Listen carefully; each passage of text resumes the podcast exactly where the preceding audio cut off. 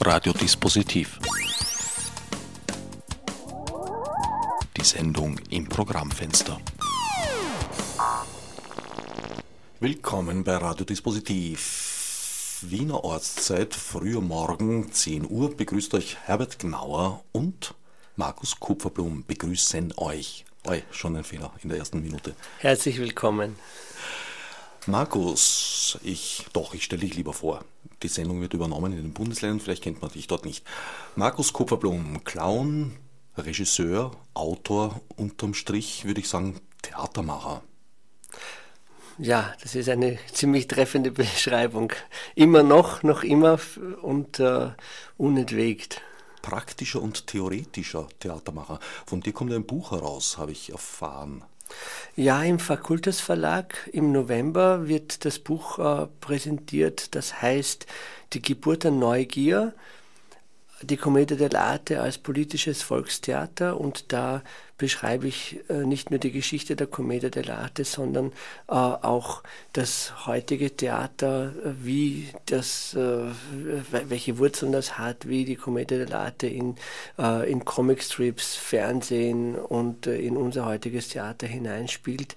Und vor allem gibt es einen großen praktischen Teil, wo ich beschreibe, welche Regeln es gegeben hat, das Theater lebendig zu machen, weil das ist eine Kunstform, die wirklich auf der Straße entstanden ist. Und wenn man auf der Straße spielt äh, und man ist nicht gut, dann gehen die Leute weiter. Und wenn sie weitergehen, zahlen sie Fall. nichts. Und wenn sie, wenn sie nichts zahlen, dann hat man kein Geld. Und wenn man kein Geld hat, hat man, hat man nichts zu essen. Und wenn man nichts zu essen hat, hat man Hunger. Und wenn man Hunger hat, lernt man schnell. Und äh, dadurch sind äh, Regeln entstanden über 350 Jahre von tausenden Schauspielerinnen und Schauspielern entwickelt und getragen, die wirklich gut funktionieren. Und das ist äh, die Grundlage wirklich von, von, von Asterix, äh, Donald Duck äh, bis hin zu Fernsehsendungen, Colombo und, äh, und das lege ich dann alles auch im Buch dar und beschreibe auch die einzelnen Regeln. Wenn man Hunger hat, lernt man schnell, klingt ein wenig nach schwarzer Pädagogik. ja, die Pädagogik, die das Leben einem so aufzwingt. Da hast du wohl recht, wenn ich an meine Katerstimmung nach der gestrigen Nationalratswahl denke. Ja, das ist natürlich sehr enttäuschend und sehr schmerzhaft, wenn man sieht, dass es Länder gibt, die, die eigentlich äh, ja, von, von Wohlstand äh, verwöhnt sind äh, in, in dieser heutigen Zeit, wo es, äh, wo es freie Verhältnisse gibt und wo sich doch so viele Menschen dafür entscheiden, äh, sich selber diese Freiheit einschränken zu lassen und, äh, und sich, äh, sich Vorschriften machen lassen zu wollen von, von Menschen, die das nicht wirklich äh, reinen Gewissens auch tun würden wollen. Und, und das finde ich einfach sehr, sehr schade, dass wir ohne Not, äh, dass es doch so viele Menschen gibt, die für eine Ideologie stimmen, die das größte Unglück über dieses Land gebracht hat in der gesamten Geschichte und dass diese Ideologie noch immer herumgeistert, also auch quer durch andere Parteien, aber diese diese eine Partei, die dieser Ideologie so nachtrauert, äh, dass die so einen enormen Zulauf hat, auch bei Migranten, äh, bei Jugendlichen.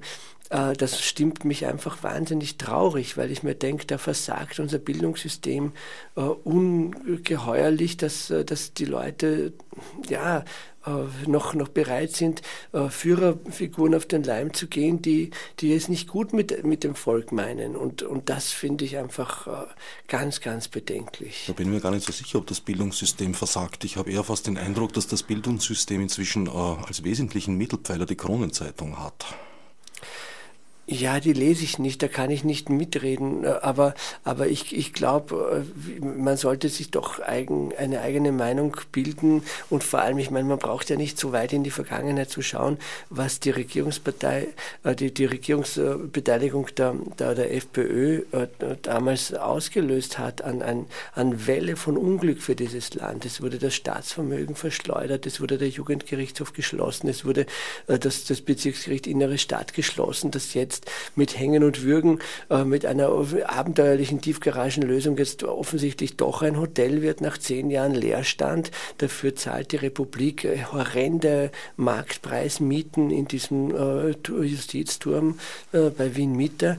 Äh, das das fehlt dem Budget. Das sind, das sind riesige Summen, die man in die Bildung investieren könnte, in die Kunst investieren könnte, in die sozialen Projekte investieren könnte. Und, und das finde ich so unglaublich traurig. Und abgesehen ist von den ähm, Gerichtsanhängigen Korruptionsskandalen, die eigentlich auch medial präsent sind und dass es dann so viele Leute gibt, die sich doch äh, äh, dieser, dieser Partei ihr Vertrauen aussprechen, da frage ich mich, was, wie kann so etwas passieren? Ich weiß es nicht, ich bin da sehr ratlos. Ja, ich verstehe auch nicht ganz, wieso eigentlich in der allgemeinen Wahrnehmung, glaube ich, äh, so ein, ein wirklich physisches auch Bedrohungsszenario so präsent ist. Die Leute haben Angst, sie haben das Gefühl, also das, so erlebe ich das zumindest in vielen, vielen Gesprächen, dass äh, alles auseinanderfällt, dass wir auf ein Chaos zusteuern, dass wir umgeben sind von organisierter Bettlerkriminalität, was immer das bedeuten mag. Es fehlt auch jeglicher Beweis dafür bislang.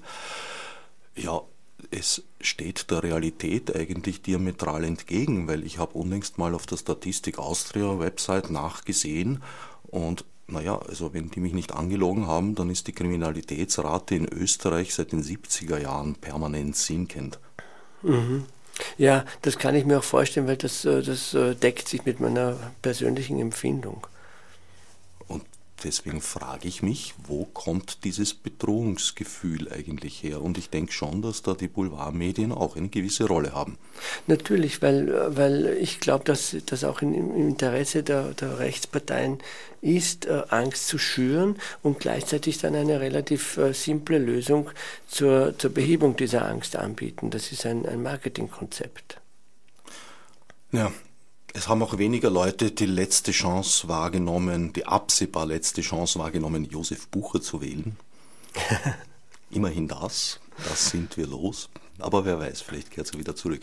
Dafür haben etliche, nicht ganz so viele, wie ich eigentlich vermutet hätte, etwa halb so viele, wie ich geglaubt hätte, haben die erste Chance ergriffen, Frank in den Sattel. Naja, Sattel ist es noch nicht, sagen wir mal.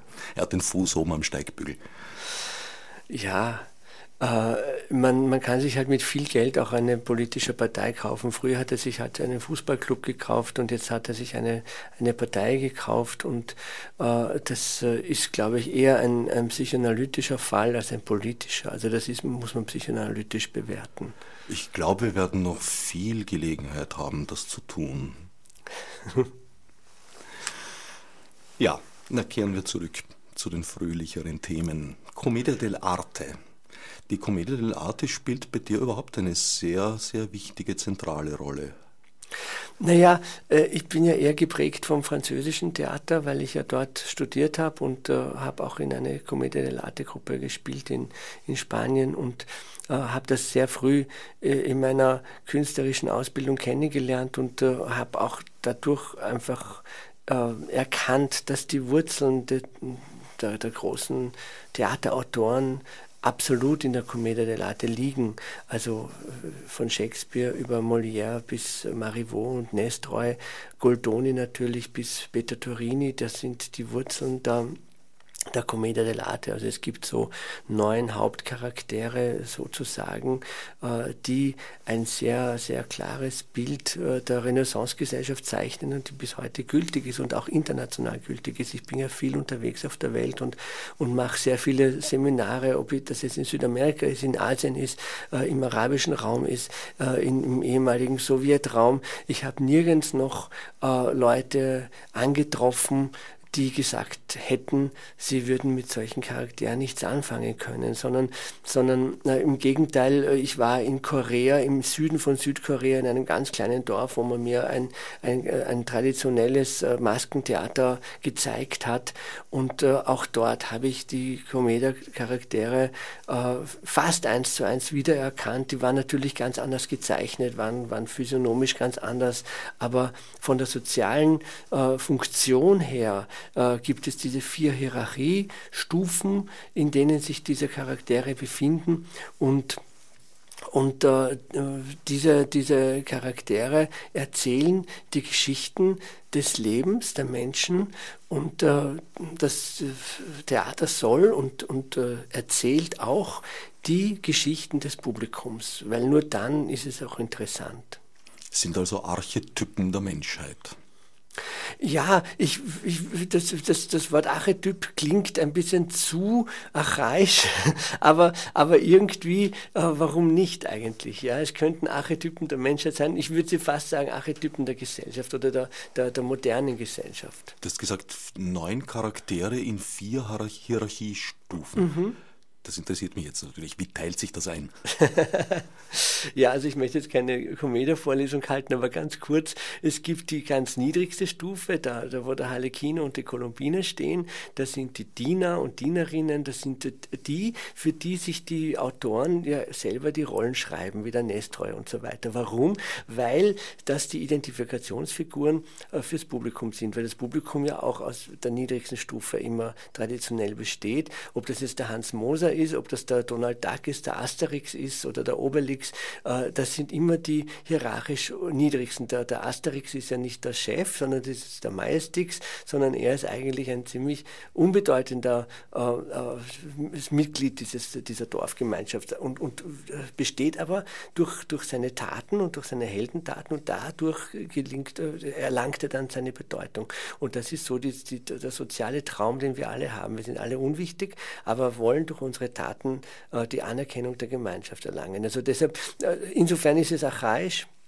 Aber das ist so quasi die Urwahrheit, äh, ob das der Papageno ist, der Figaro oder der Titus Feuerfuchs ist, ist alles äh, der Halekino. Und dann gibt es einen Charakter, der ganz interessant ist, weil er also eine kleine Stufe oder auch, man kann auch sagen, eine halbe Stufe über dem Halekino steht, das ist der sogenannte Brigella.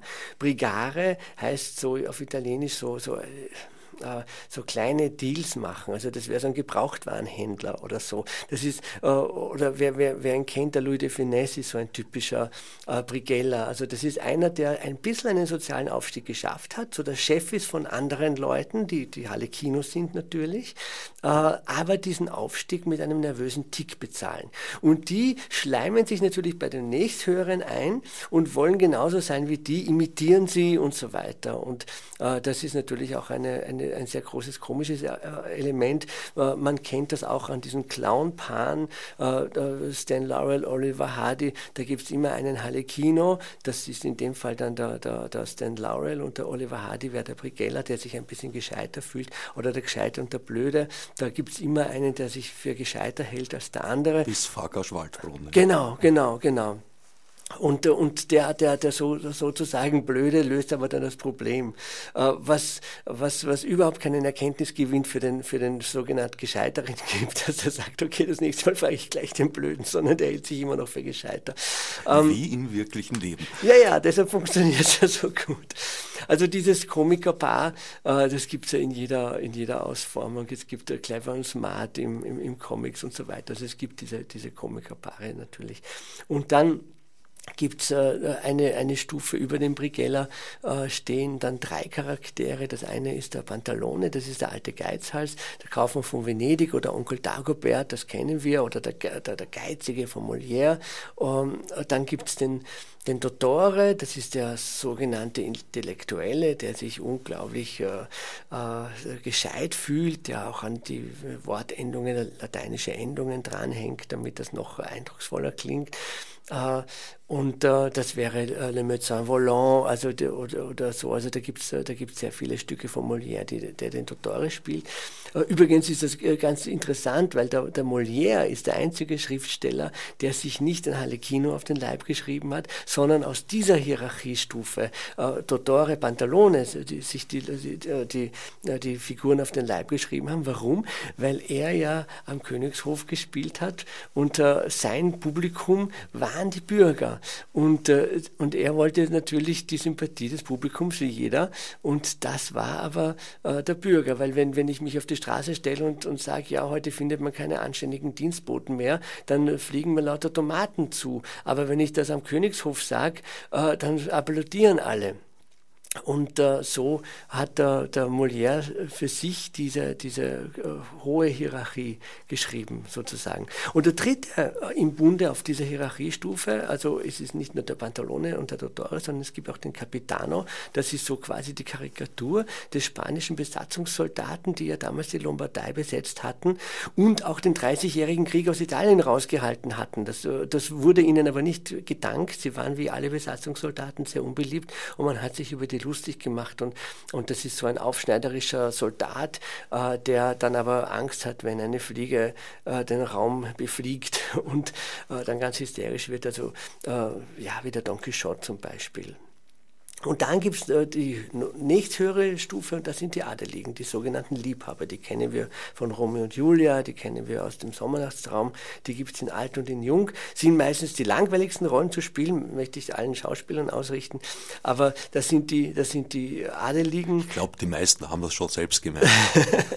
die, äh, die sich den ganzen Tag um ihre Gefühle kümmern und, und, und nur äh, fragen, äh, ob, ob der oder die andere ihn oder sie liebt oder nicht. Und, und die dann natürlich herzzerreißende äh, Happy Ends äh, bringen und äh, für die alle anderen natürlich zuarbeiten, dass die sich ihr dekadentes Leben leisten können. Aber es gibt auch Ausnahmen, der Leons, in Leons und Lena. Der ist eigentlich auch so eine Figur, aber der ist eine fabelhafte Rolle. Schweineschwer, aber fabelhaft. Das stimmt, das stimmt. Eins zu null. Ja, wobei das sind auch die anderen wunderbare Rollen.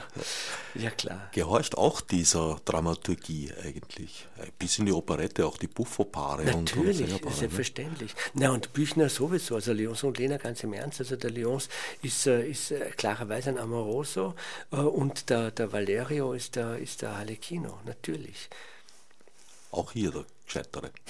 Ja, natürlich. Und das ist, das ist dann noch eine Unterform, das, das führt jetzt ein bisschen zu weit, aber die Narrenfigur ist natürlich auch ganz, ganz wichtig, wo wir den, den Bogen zur Politik schließen. Äh, jeder, jeder gescheite König hält sich äh, den, den, den weisesten Hofnarren, den er, sich, den er sich nur finden kann, weil ein Hofnarr natürlich die Funktion hat, die Wahrheit zu sagen, ohne eine Sanktion befürchten zu müssen, weil er ja ein Narr ist. Aber der kann die Wahrheit sagen. Der kann sagen, äh, wie auch beim König Lear, äh, wenn, wenn Sie weiter so machen, wie Sie bisher machen, Herr König, dann tauschen wir einfach äh, die Kopfbedeckung, geben Sie mir die Krone und Sie kriegen die Narrenkappe, weil, äh, weil ich werde als Narr arbeitslos. Wenn Sie schon so dumm sind, was soll ich noch machen?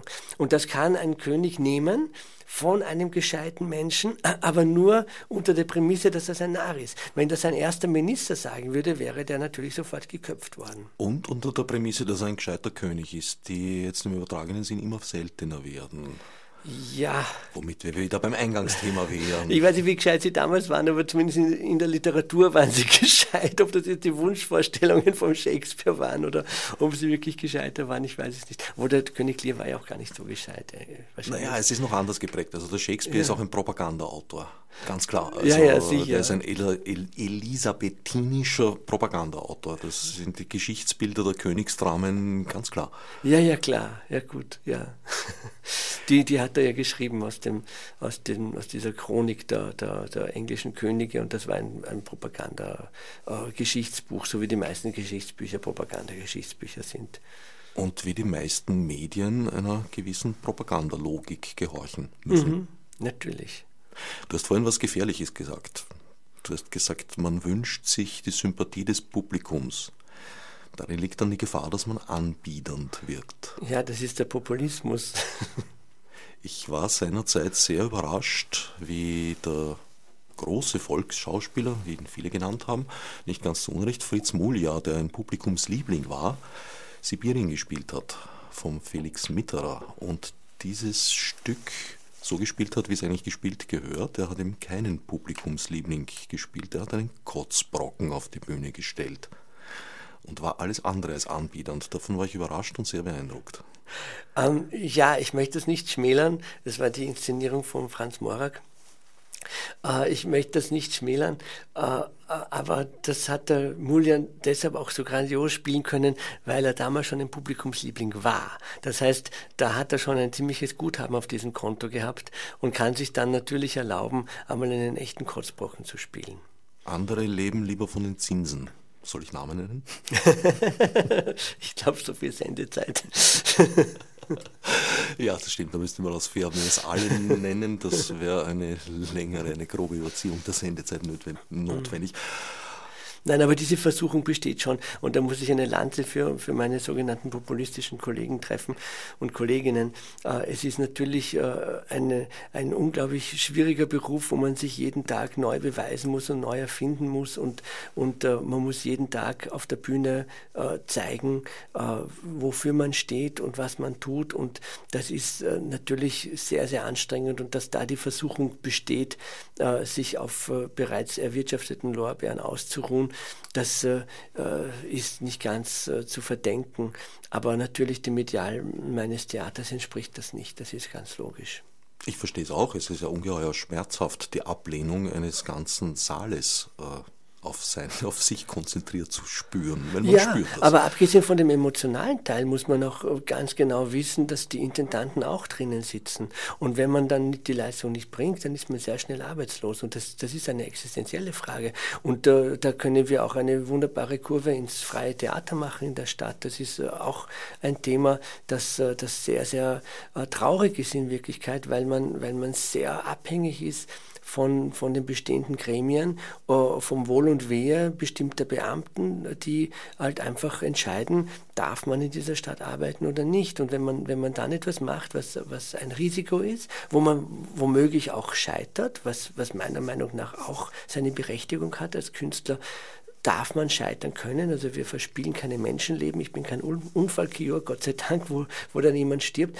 Ich, ich muss, um eine radikale Sprache entwickeln zu können, muss ich Risiken eingehen dürfen. Aber wenn ich jetzt ein Risiko eingehe, und ich weiß, damit äh, bedrohe ich nicht nur meine eigene Existenz, sondern die auch meiner Mitarbeiter, dann werde ich immer zahmer. Und ich glaube, das ist ein großer Grund, warum äh, es in der freien Szene in Wien sehr wenig profilierte Künstler gibt, weil, weil die sich ganz zu Recht fürchten. Weil, weil mir ist das öfter passiert. Ich mache etwas, was nicht gelingt, um Gottes Willen, das es ist immer leichter, sich an einen Misserfolg zu erinnern, als an einen Erfolg. Äh, aber, aber wenn die Sanktion dann so ausschaut, dass man dann für sieben, acht Jahre kein Geld bekommt, dann ist es ein unglaubliches persönliches Risiko, das damit verbunden ist. Und dann verdenke ich das keinem Kollegen äh, oder keiner Kollegin, dass die sagt, äh, wir, wir, wir gehen kein Risiko ein, sondern wir machen das, was, äh, wo ich weiß, das ist erfolgreich oder das hat schon einmal funktioniert, probieren wir es noch einmal. Also, ich meine, das haben ja die großen Musicalbühnen in Wien auch gemacht. Einmal war was erfolgreich und dann hat man das versucht, mit anderen Mitteln wieder aufzuwärmen, was äh, in so einer abgesicherten äh, Umgebung natürlich äh, ziemlich, ziemlich traurig ist, äh, weil die eben nicht dieses Risiko hatten, dass man dann sagt, okay, wenn ein Musical ein Flop wird, dann gibt es gleich Subventionsentzug, sondern es wurde dann weiter subventioniert.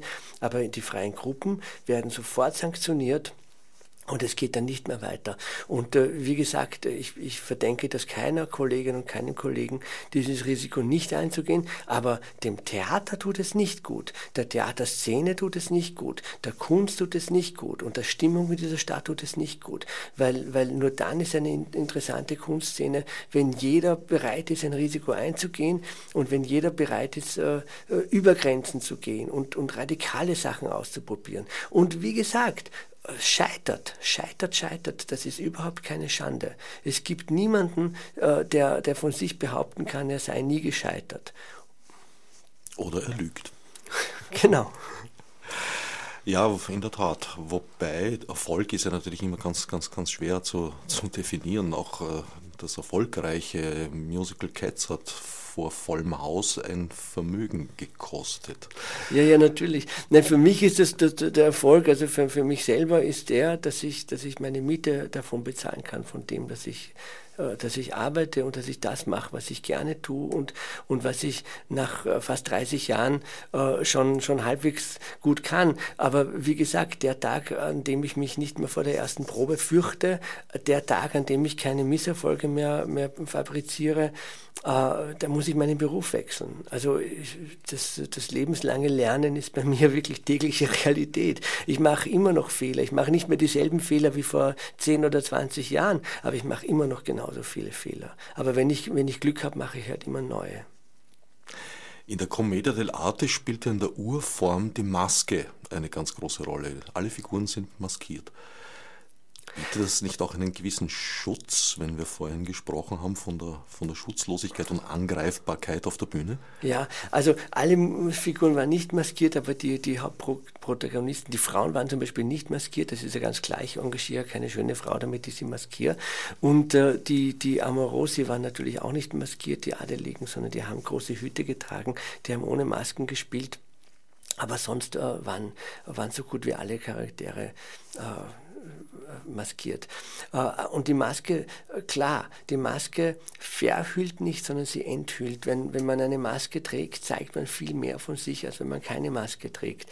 Und das ist ganz, ganz wunderbar. Und äh, äh, es ist auch etwas, was immer funktioniert. Die, die, die Menschen machen ganz andere Dinge, wenn sie Masken tragen, auch wenn sie gar nicht wissen, wie diese Masken ausschauen. Ich war jetzt gerade in Teheran und habe dort ein offenes Workshop gehalten am dortigen Nationaltheater.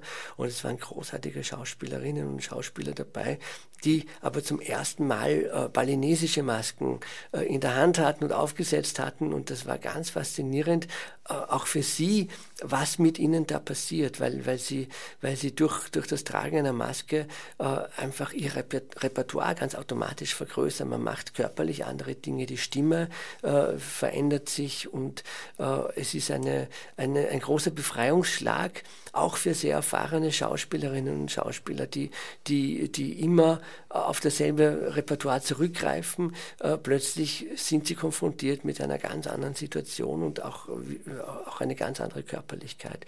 Und das ist sehr spannend für alle Beteiligten. Weil das Gesicht als Ausdrucksmittel wegfällt, verhüllt ist. Naja, wir sagen, dass wir eine Landkarte unserer Gefühle am Gesicht tragen.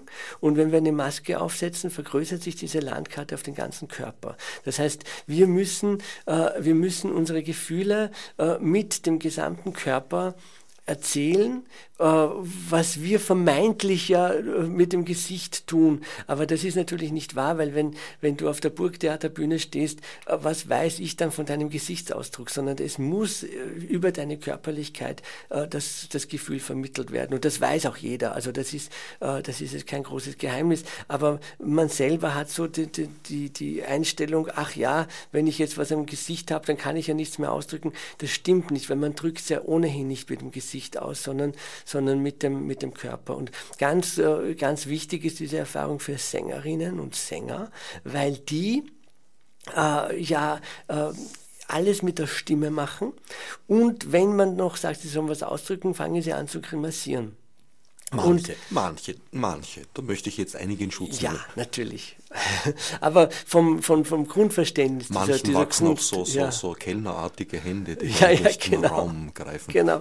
Aber, aber wenn die da Masken tragen, äh, stellt sich eine unglaubliche Entspannung ein und sie, sie kriegen ein viel größeres Körpergefühl und die Stimme verbessert sich, weil sie diese Spannung äh, loswerden, die sie sonst einfach auch in, in das Gesicht und in den, in den ganzen Kopfbereich geben. Also ich habe da sehr, sehr gute Erfahrungen gemacht damit. Es ist sehr irritierend für die Sänger am Anfang, weil sie ja alles das verlieren, auf das sie zurückgreifen normalerweise. Aber es ist ein, ein Befreiungsschlag. Man sagt ja durch die Maske singen. Hm? Ja, ja, genau. In der Gesangstechnik sagt man ja. Aber die, die, die Person, das, das Personare ist ja auch das Wesen, das durch die Maske hindurch klingt im Lateinischen. Daher kommt das Wort Person. Das, das ist das Durchtönen durch eine Maske, die man trägt. Also müsste die entkleidendste Maske eigentlich die weiße Neutralmaske sein. Ja, die, die neutrale Maske ist, äh, ich, ich nenne sie nicht neutrale Maske, obwohl sie so heißt, aber sie ist in Wirklichkeit eine Entsubjektivierungsmaske. Weil wenn man eine, äh, ich kann es jetzt am Radio leider nicht zeigen, aber wenn man, wenn man eine... Aber ja, ein, Hals ins Mikrofon. wenn man eine Maske trägt, eine, eine, eine Maske, die keinen speziellen Gesichtsausdruck hat und das ganze Gesicht bedeckt, äh, und man, man macht dann eine bestimmte Tätigkeit, man winkt zum Beispiel einem Schiff, das den Hafen verlässt, dann, äh, dann sieht man, äh, die Allegorie des Winkens, die Allegorie des Abschiedes. Aber wenn ich diese Maske abnehme, sieht man mein Gesicht und dann sieht man äh, Markus, der äh, traurig ist, der winkt und so weiter. Und anders gesagt, wenn ich ohne Maske spiele, sieht man meine Geschichte und wenn ich mit, mit der neutralen Maske dieselbe Szene spiele, mit denselben äh, Bewegungen, sieht das Publikum seine eigene Geschichte, weil es auf dieses neutrale Gesicht die eigenen Emotionen projizieren kann. Und deshalb sage ich, es ist eine Entsubjektivierungsmaske, weil es die Subjektivität meiner Person wegnimmt und den, den, äh, den Raum gibt, äh, für den Darsteller, äh, für das, für das Publikum seine, seine eigene, seine eigene Befindlichkeit auf die Maske zu projizieren. Das Gegenstück wäre die Typenmaske oder gibt es einen Namen dafür? Die, die, Ausdruck, die expressive Maske. Ja, die expressive Maske ist natürlich ein ganz klarer äh, Gesichtsausdruck, aber auch der kann sich verändern. Es gibt expressive Masken und wenn ich den Körper verändere, äh, glauben die Leute, die Maske bewegt sich. Aber die ist dann aus Holz oder aus Leder, die kann sich nicht bewegen. Aber äh, die, die ausdrucksstarke Maske ist die, die man natürlich am, äh, am Theater verwendet. Äh, aber es hat da, es hat da Eisenstein, dieser russische Filmregisseur, ein Experiment gemacht beim Ivan der Schreckliche. Da hat er dem, dem Hauptdarsteller gesagt, äh, er soll ganz entspannt reinschauen, so ein bisschen doof mit hängenden Unterkiefer und hat ihm so ein Close-up gefilmt von vorne. Und dann war dieser Film, Ivan der Schreckliche, da gibt es einen Kampf auf Leben oder Tod und dann hat er dieses Bild hinein kopiert in diese Szene. Und äh, dann war eine, eine Szene, wo er eine Frau kennenlernt, große Liebesgeschichte, wieder Close-up, dasselbe Stück Film und dann stirbt die Frau, es ist ganz grauenhaft dramatisch, wieder dasselbe Stück Film. Und äh, jeder sagt, ach, dieser Schauspieler, wie unglaublich subtiler die, diese Gefühle darstellt. Und, äh, und das ist das ist in Wirklichkeit halt äh, einfach nur dieses äh, neutrale Gesicht, auf das wir unsere eigenen äh, Sachen projizieren. Das ist wie wenn ich dir sage, du, äh, ich habe das, das tollste, wunderschönste Schloss besucht, das du dir nur vorstellen kannst. Also das ist in deinem Traum nicht so schön wie dieses Schloss. Und dann zeige ich dir ein Foto. Und dann sagst du, was, das? Ja, weil du natürlich äh, in deinem Kopf, in deiner Fantasie sofort ein Bild entwickelst dafür. Und äh, jetzt die große Kunst des Theaters ist, dass wir dem Publikum äh, ein Schloss zeigen, das, das es gar nicht sieht. Weil dann geht jeder nach Hause und sagt, Wahnsinn, ich habe ein super tolles Schloss gesehen. Und, äh, und äh, wir, wir lassen ihm diesen Glauben und den Zauber, dass jeder genau das Schloss gesehen hat, das er sich vorstellt. Und wir werden nicht versuchen, mit Papiermaché jetzt auf der Bühne ein Schloss aufzubauen. Es ist in der Tat, glaube ich, das Schwierigste der Erwartungshaltung zu entsprechen. Genau. Und dadurch, dass wir hoffentlich sehr viele Leute im Publikum haben, ist diese Erwartungshaltung natürlich unglaublich äh, unterschiedlich. Wenn ich nur für einen Menschen spielen könnte, würde ich herausfinden, würde ich recherchieren, was mag der Herbert Gnauer für Schlösser und dann weiß ich genau, äh, er, er, mag Barockschlösser und so. Aber, aber wenn, wir, wenn wir 500 Leute im Publikum haben, äh, habe ich da keine Chance. Das ist ein Theatergedanke, der eigentlich äh, davon ausgeht, dass dem Darsteller, der Darstellerin ständig bewusst ist, sie stellt etwas dar, also das Gegenstück zum Identifikationstheater wo äh, der Schauspieler, die Schauspielerin Stanislavskisch oder später dann Strasbergisch geschult wird, um mit Sense Memories eigentlich eine Identität mit der Rolle herzustellen was der Meyerhold ja immer als Zaubertheater bezeichnet hat. Ne? Mhm. Ja, ich meine, ich, ich, glaube, ich meine, ich habe da zwei, ich, zwei Vokabel, die für mich sehr wichtig sind. Das ist das eine ist die Empathie und das andere die Fantasie. Und jeder weiß, wenn er ins Theater geht, dass es jetzt nicht das echte Leben ist, aber äh, ich möchte, dass wir mit Fantasie äh, die Empathie des Publikums erwecken für den Charakter, den wir spielen. Das ist, glaube ich, das, das schönste Ziel, das wir haben können, dass, dass, dass, dass das Publikum mit dem Schicksal unserer Figur mitfühlt und dass wir sämtliche Fantasie dafür einsetzen, die uns äh, zur Verfügung steht. Und der Weg ist zu erreichen, sozusagen von innen nach außen, indem ich sage, ich bin jetzt die Figur und das behaupte? Oder weißt du, ich habe so viele Schauspieler kennengelernt in den letzten Jahren, äh, die so unterschiedliche Techniken haben, dass ich mich jetzt nicht trauen würde zu sagen, es gibt eine Methode, die allheilbringend ist. Es gibt äh, Schauspieler, die ich sehr schätze, äh, wie, den, wie den Dustin Hoffmann, der ein ganz leidenschaftlicher Straßberg-Anhänger ist. Und ich finde meine private Meinung oder für mich gesprochen den, den Straßberg absolut äh, äh, ja, fast schon einen Scharlatan. Ich, ich habe sehr viele Videos gesehen von seinen Kursen. Ich habe ihn leider selber nicht mehr erlebt.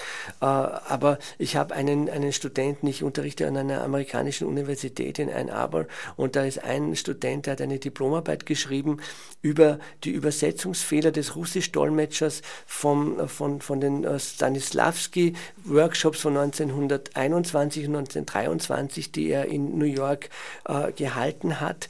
Und einer dieser Teilnehmer war der Herr Straßberg. Und aufgrund dieser Übersetzungsfehler ist diese Straßberg-Methode entwickelt worden. Und das hat er wunderbar dargestellt, wissenschaftlich. Aber äh, wie gesagt, äh, ich halte aber jeden Schauspieler zugute, wenn er, wenn er mit der Straßberg-Methode äh, gute Leistungen bringt, ist das absolut in Ordnung.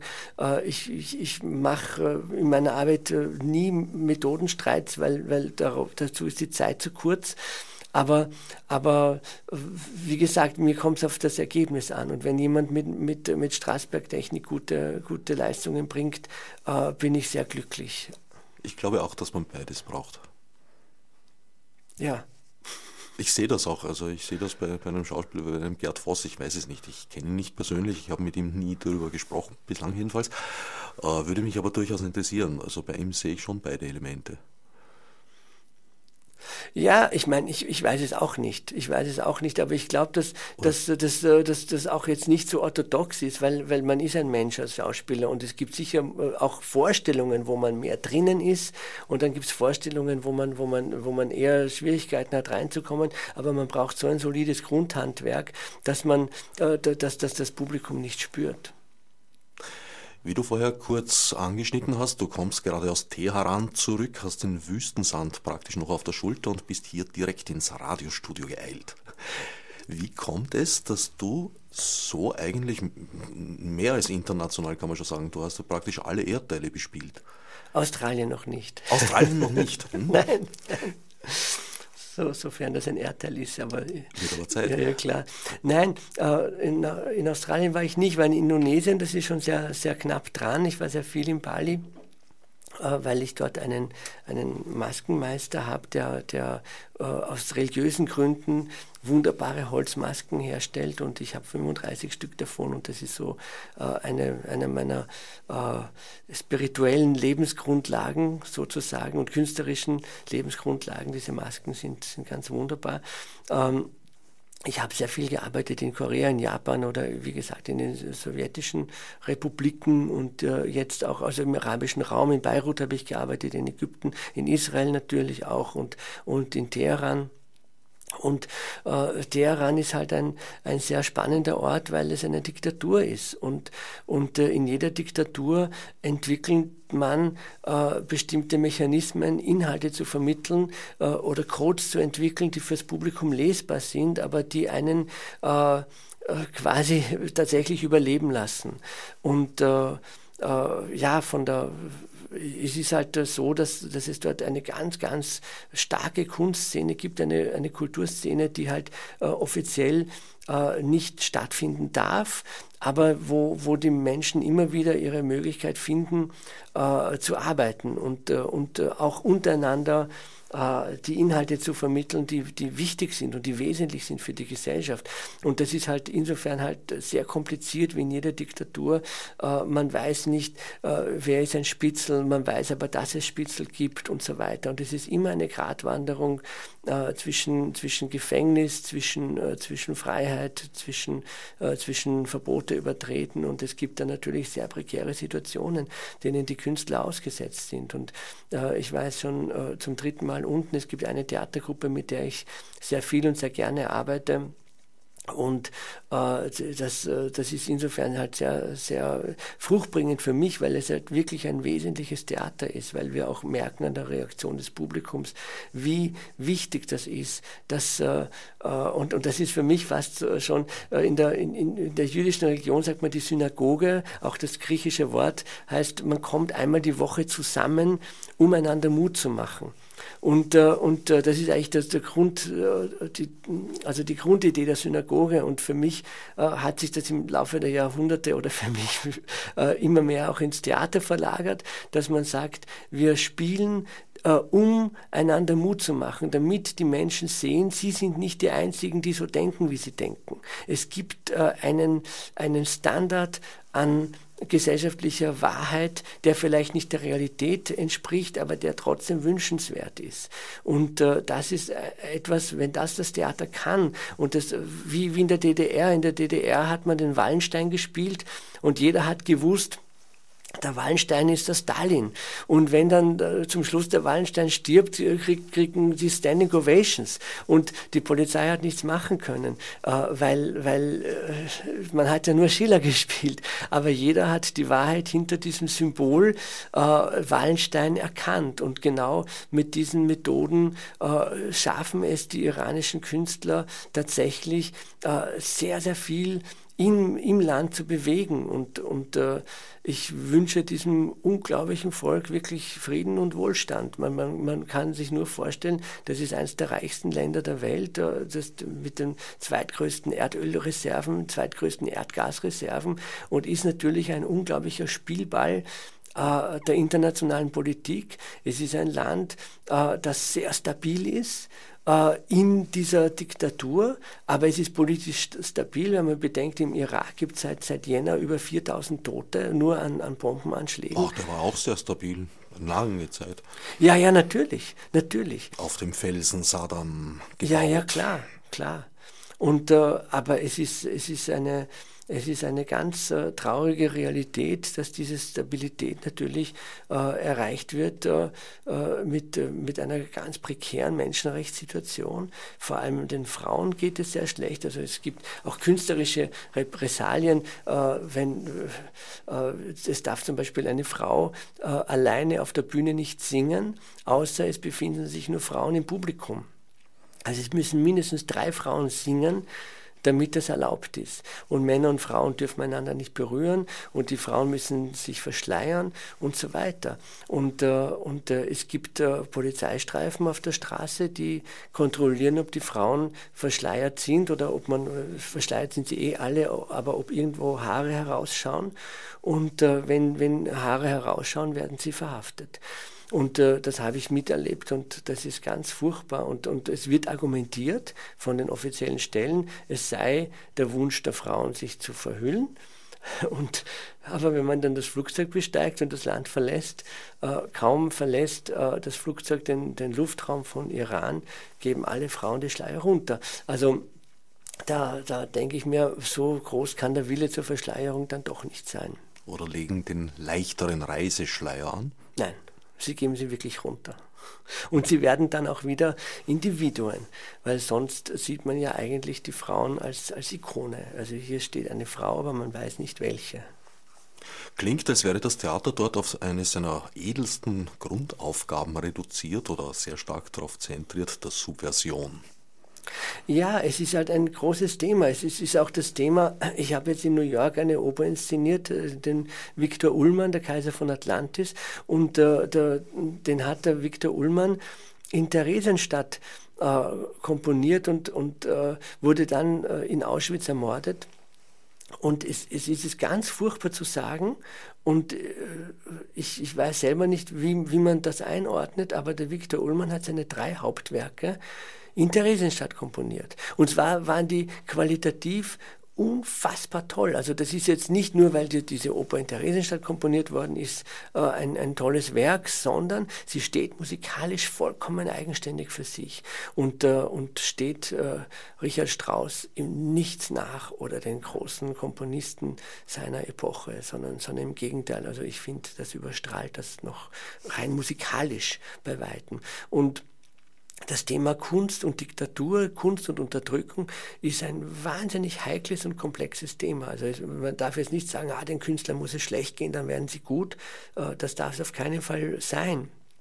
Aber es ist so, dass, die, dass, dass, dass Einschränkungen doch auch immer die Fantasie beflügeln und dass man Wege sucht, so wie, wie das Leben selber auch immer Wege sucht, äh, weiterzuleben und sich jede Pflanze irgendwo ein Loch gräbt, damit es wieder an die Sonne kommt.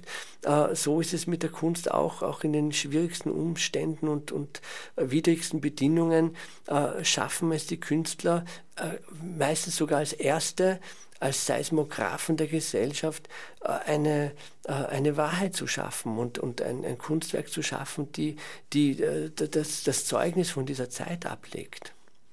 New York und Teheran, du bespielst also beide Pole der Achse des Bösen. Ja, ja, genau. Das war sehr, sehr witzig, weil ich bin immer zwischen New York und Teheran hin und her gependelt. Und das, Na servus, wie schaut das im Pass aus? Ja, eben. Das, die Einreise in die USA war insbesondere nicht ganz unkompliziert. Also, und dann, dann hat mich einmal dieser Einreiseofficer gefragt, äh, was ich in Iran mache. Und äh, äh, ich war nach einem langen Flug und einem langen Warten so unfreundlich und habe gesagt, er, er möge nicht glauben, dass die USA besser aufgestellt sei als Iran, was mein Einreiseprozedere nicht gerade beschleunigt hat. Das würde ich jetzt nicht als unfreundlich bezeichnen, das ist, ist objektiv. Ja, ja, natürlich, aber das war, nicht das, das war nicht die Antwort, die er hören wollte. Aber du hast einen Pass zurzeit? Ich habe einen Pass, ja. Ich habe im Moment, äh, ich habe zwei Pässe. Zwei? Weil ja. Du bist ja einer der, die lange Jahre ihres Lebens passlos durch die Welt gereist sind. Ja, ich war staatenlos, bis, bis ich 18 war aber, aber jetzt bin ich Österreicher, aber man darf in Österreich zwei Pässe haben, wenn man, äh, wenn man Stempel drinnen hat, die andere Länder nicht wollen. Und äh, es ist eine komplizierte Geschichte. Ich hätte, also, äh, ja, ich müsste wahrscheinlich drei Pässe haben, einen für den iranischen Stempel, dann habe ich einen für den für die israelischen Stempel und einen für, die, äh, für den Rest der Welt. Ja, vor allem, wenn du pendelst, müsste der eine ja dann immer irgendwo hinterlegt sein, weil du kannst ja nicht mit zwei Pässen jetzt in Teheran einreisen. Ich glaube, das kommt auch seltsam, wenn sie es finden. Naja, ich muss ja nur einen vorlegen, aber halt dann den richtigen. Gut, aber wenn sie eine Passagenkontrolle machen und einen zweiten Pass finden, ich ja, glaube, dann hast du schon gut. eine geheimdienstliche Behandlung am Hals. Die habe ich sowieso. Die habe ich sowieso. Ich wurde auch in Teheran von der Polizei verhört und so. Also die wissen schon, was ich mache dort. Das ist, das ist klar. Also das wurde wahrgenommen? Ja, natürlich. Dass du die Achse entlang reist? Ja, selbstverständlich. Selbstverständlich. Aber ich muss sagen, dass die Österreicher eine sehr gute Stellung haben. Also die, die österreichische Volk und das persische Volk ist ja seit 700 Jahren sehr befreundet und, und äh, die Österreicher haben eine sehr, sehr gute Position in Teheran. Äh, das österreichische Kulturforum leistet eine, eine fantastische Arbeit. Äh, das ist wirklich für mich eines der wichtigsten Kulturforen, das, das, das Österreich äh, unterhält international. Äh, es ist eine Oase der Freiheit. Die Leute kommen da hinein und nehmen die Schleier ab und man, man spürt wirklich so ein, ein Aufatmen. Und äh, sie veranstalten Deutschkurse, sie, sie geben Musikunterricht. Das ist von 8 Uhr früh bis, bis 23 Uhr ist dort wirklich pralles Leben. Und es ist das einzige westliche Kulturforum, das noch geöffnet ist. Das Goethe-Institut ist seit sechs Jahren geschlossen. Allianz Française ist natürlich weg, weil die Franzosen auch überhaupt keine diplomatischen Beziehungen mehr haben mit dem Iran.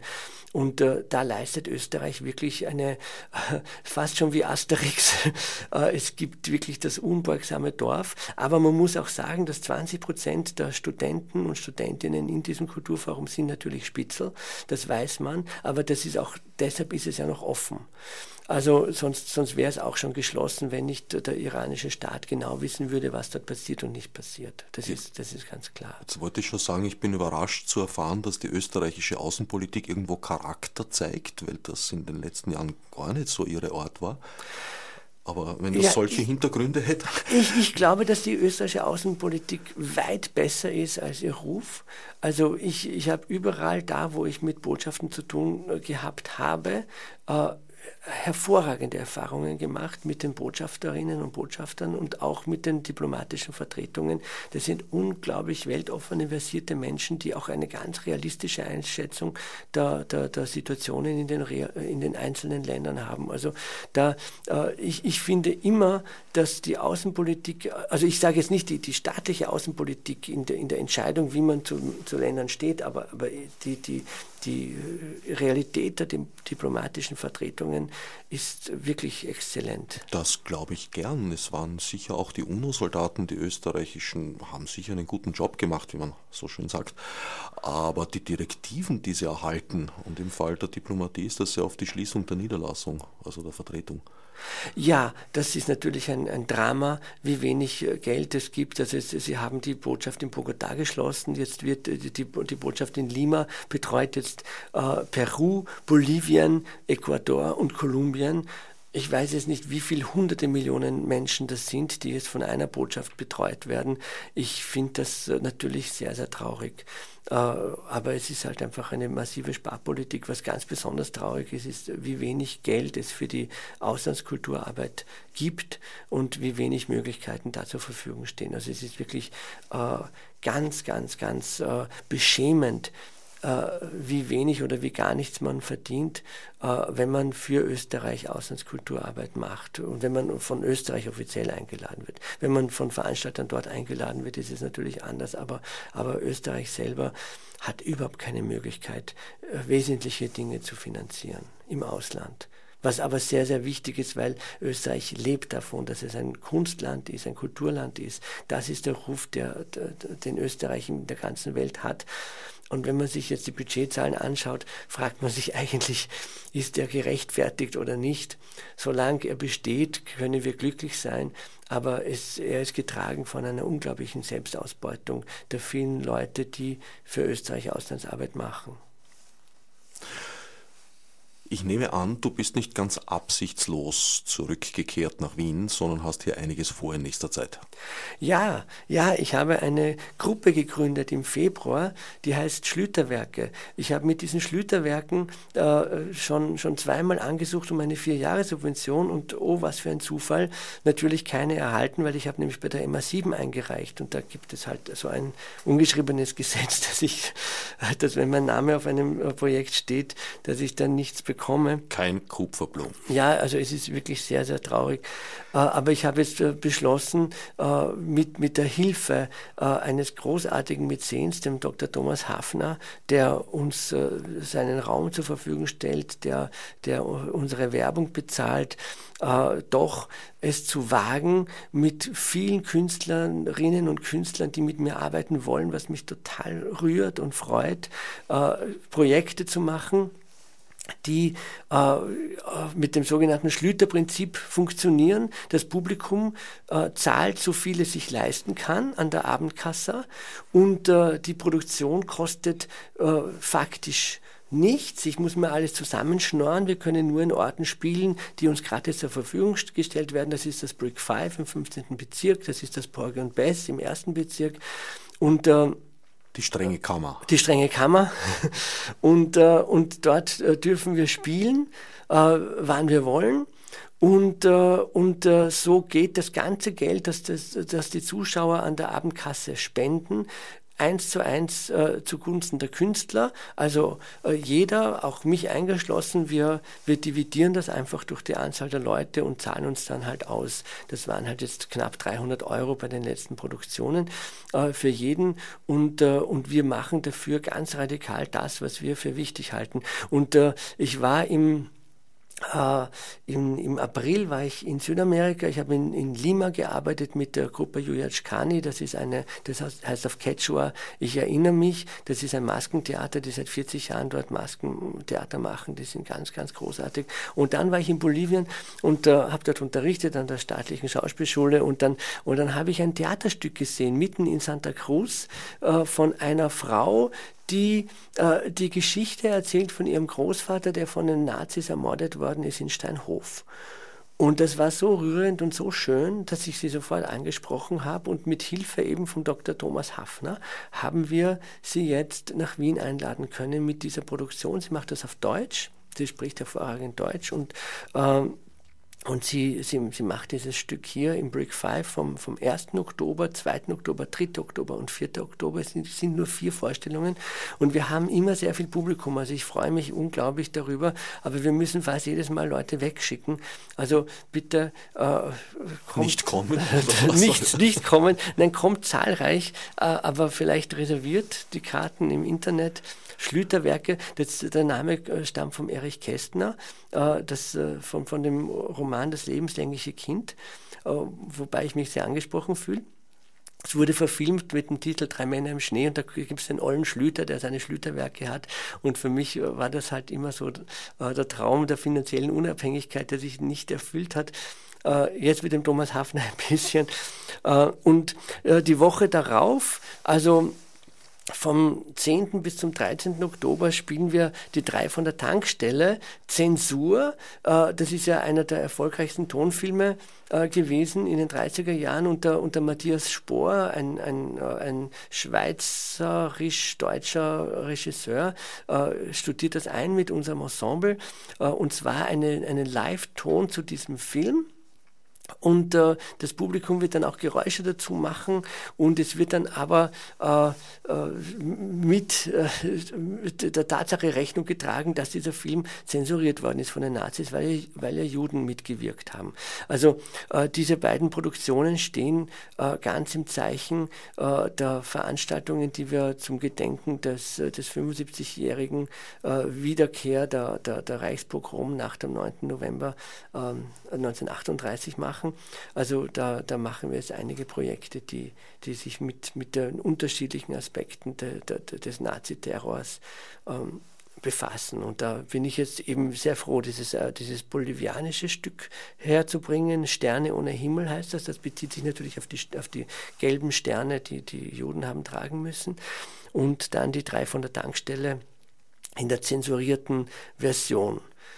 Wer sich informieren möchte, kann das unter Schlüterwerke? Ja, sogar mit einem Ü, das geht neuerdings. www.schlüterwerke.at. Außer ich sitze in Schweden oder in, in, englischsprachigen Gebieten, wo ich kein Ü auf der Tastatur habe. Haha. Ja. Haben Sie Schlueterwerke, hoffe ich auch. Ja, Schlueterwerke haben wir auch. Bin aber, ich beruhigt. Aber, aber Schlüterwerke geht auch und ähm, auf meiner Homepage www.kupferblum.com findet man auch alle alle Informationen über die laufenden Projekte. Fehlt noch die dritte Page im Bunde Brick 5? Genau, die gibt es auch, brick-5.at. Gut, wir werden das verlinken auf dem Website von Radio Orange. Wer die Sendung jetzt übernommenerweise hört in den Bundesländern, äh, muss halt leider O94.at trotzdem aufsuchen. Wir sind bereits hart am Ende der Sendezeit. Mir bleibt eigentlich nur noch Zeit, mich flott von dir zu äh, verabschieden, wenn ich den Jingle noch einbauen möchte. Mein Sendungsgast war Markus Kupferblum. Danke vielmals, danke für die Einladung. Wiederhören. Und Herbert Gnauer wünscht noch einen schönen Tag. Otsnef Margot Murnesi. Fichtes Obsidionar